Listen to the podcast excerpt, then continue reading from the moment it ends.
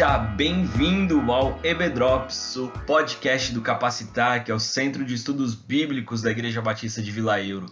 Eu sou o Lucas e chegamos aos 40. Sim, ouvinte, chegamos ao episódio de número 40 do EBDrops.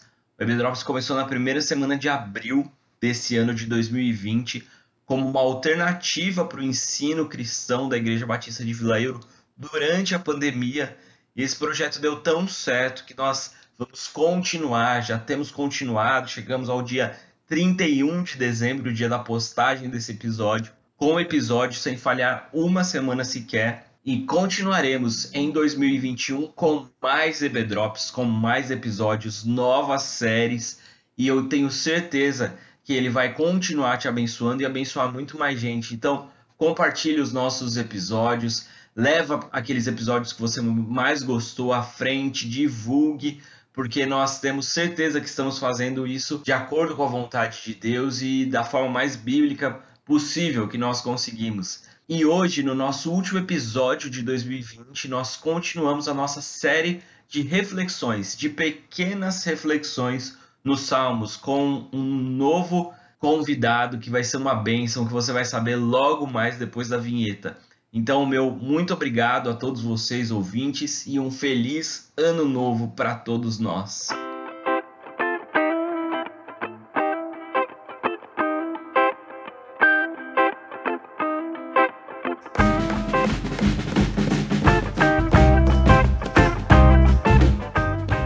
Olá, meu querido irmão, minha querida irmã, meu amigo, minha amiga que está aqui ouvindo hoje nesse podcast. Sou o pastor Ricardo Pérez, pastor da Igreja Batista de Vila Euro. Privilégio estar aqui falando com você. E hoje me foi dado essa oportunidade, esse privilégio de falar sobre o Salmo 150. É um salmo que é muito lido, muito dito, muito recitado, muito escrito, música em cima dele, muito né, é, cifrado, muito cantado, é, ministro de música usa muito no momento de adoração na igreja, dirigente de louvor, ministro de louvor, seja lá o nome que você der a quem comanda a música na igreja usa muito. Pastores usam demais. Então eu queria falar um pouco sobre isso. A gente vai fazer um pequeno estudo, uma exegese bem pequenininha sobre isso para te dizer. É, exegese você sabe que é um detalhamento, é um estudo minucioso, mas não é, não sou pretensioso a esse ponto, né? mas a gente vai falar um pouquinho do Salmo 150. Eu quero começar lendo o Salmo 150 com você. Diz assim: Louvai ao Senhor, louvai a Deus no seu santuário, louvai no firmamento do seu poder, louvai-o pelos seus atos poderosos, louvai-o conforme a excelência da sua grandeza. Louvai-o com um som de trombeta, louvai-o com o saltério e com harpa, louvai-o com tamborim, com dança, louvai-o com instrumentos de cordas e com órgãos Louvai-o com símbolos sonoros, louvai-o com símbolos altissonantes. Tudo o quanto tem fôlego, louve ao Senhor. Louvai ao Senhor. É assim que termina o salmo. E esse texto é maravilhoso, né? Que eu disse que ele já foi assim é, recitado, dito, feito, sei lá, centenas de podcasts dele já falando da atualidade, né? E ele há séculos ele vem sendo estudado, vem sendo é, detalhado, vem sendo hermeneuticamente falando, minuciosamente falando, aberto e, e, debruçado pessoas em cima dele, tentando esclarecer, vendo o contexto, como ele foi escrito, a intenção do autor, o Davi.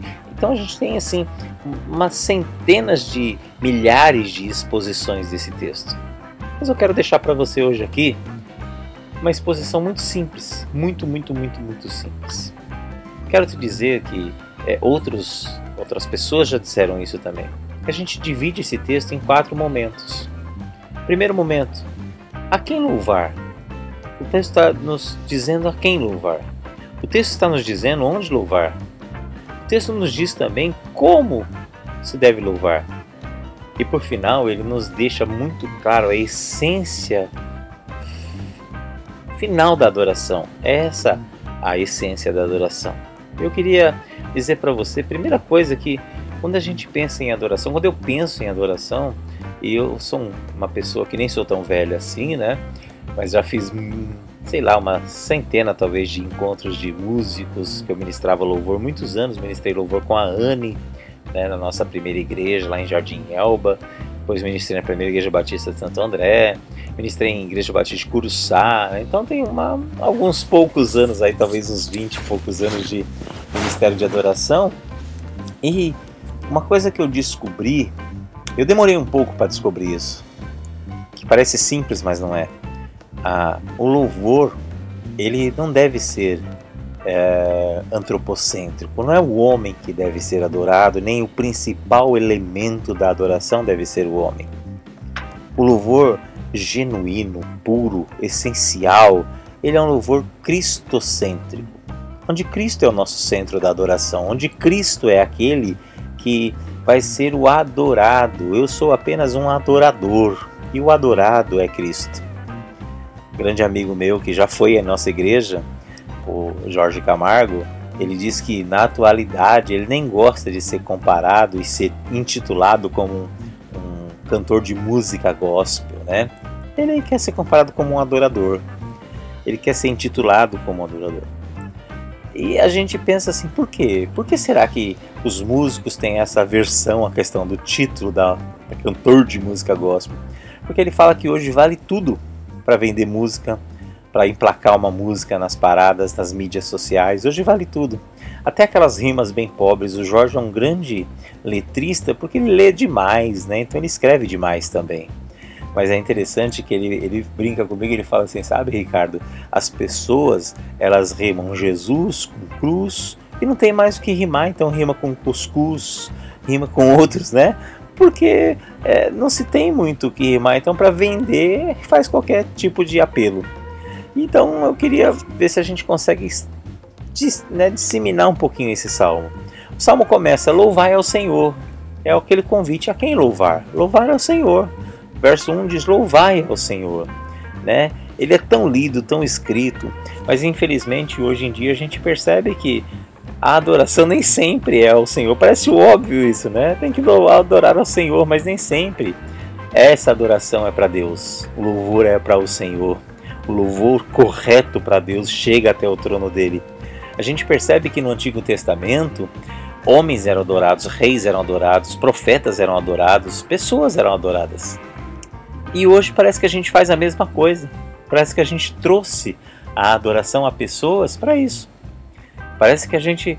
Há um músico gospel X para cantar na minha igreja é 200 mil reais, 150 mil reais.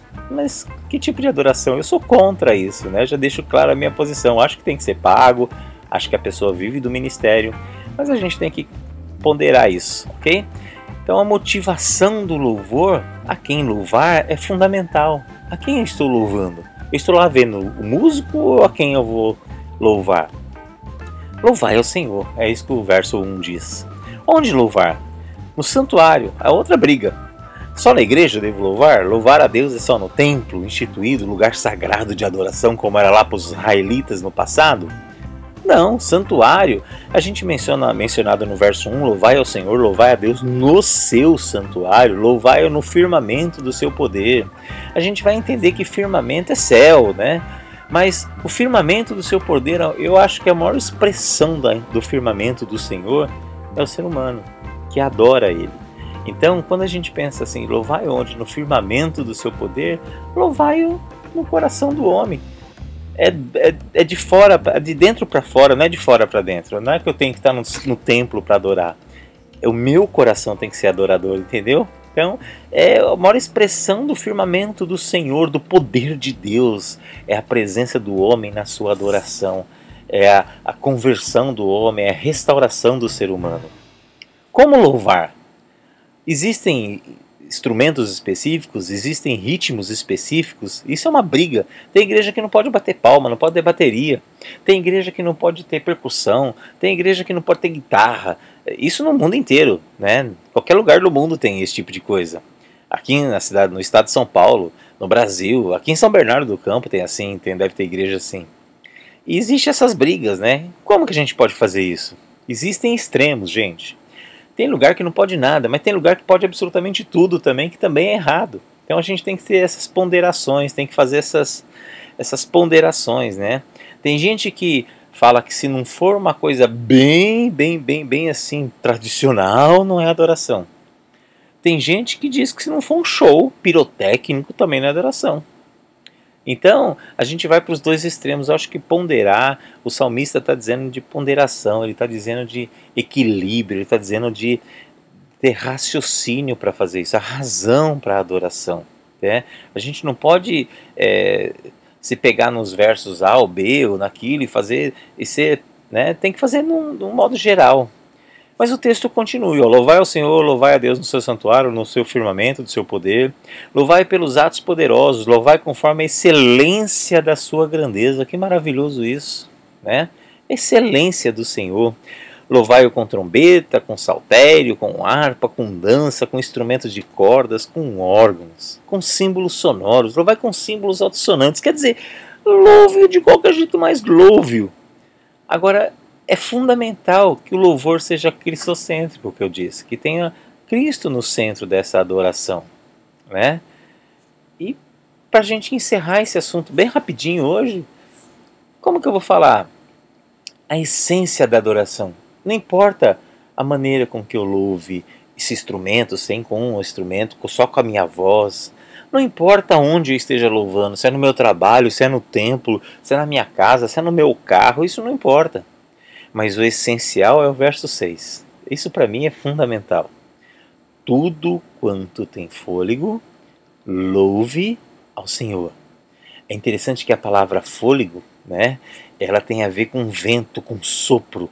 E no original lá vem o ruá, né? aquele sopro do Espírito de Deus. Olha que, que, que lindo isso, gente. Quando a gente fala o ruá de Deus, o sopro do Espírito Santo, é Ele que deve ser adorado. Né? É o Deus Trino, Deus Pai, Deus Filho do Espírito Santo. O Espírito Santo Consolador, Ele é, é a essência da vida. Ele deve ser adorado a cada momento na nossa vida. É Ele que mexe na história do ser humano, é Ele que restaura, é Ele que convence da justiça, do pecado, do juízo. É Ele que intercede com nós com gemidos inexprimíveis. É esse Espírito que deve ser adorado, o roar de Deus, né? o sopro. Tudo quanto tem fôlego, louve ao Senhor. Queria te deixar essa mensagem, meu irmão. Que você faça dos Salmos é, 150 a sua expressão para 2021, que está começando daqui a pouco que você faça do Salmo 150 a gratidão pelo 2020 difícil, tenebroso, mas que você está vencendo e está passando. Que você faça do Salmo 150 um salmo de gratidão, que o Espírito Consolador, Restaurador, aquele intercessor possa mudar a sua vida. Esse é o desejo do meu coração, que você tenha um 2021 cheio da graça de Deus, cheio de louvor e adoração ao Senhor que não importa onde você esteja, que você que é templo do Espírito, não importa o que você esteja fazendo, mas que o Espírito Consolador da graça de Deus esteja sobre sua vida. Eu te abençoo em nome de Jesus, te abençoo em nome do Pai, do Filho e do Teu Espírito Santo. Que você tenha um final e o um início de 2021 na presença do Senhor, cheio da graça de Deus. Esse é o desejo do meu coração, porque tenha certeza, meu irmão e minha irmã, meu amigo que está me ouvindo, amanhã vai ser melhor do que hoje, porque Jesus o Cristo está conosco, no controle das nossas vidas, e Ele ainda controla a história. Deus te abençoe, eu te amo em Jesus. Tchau.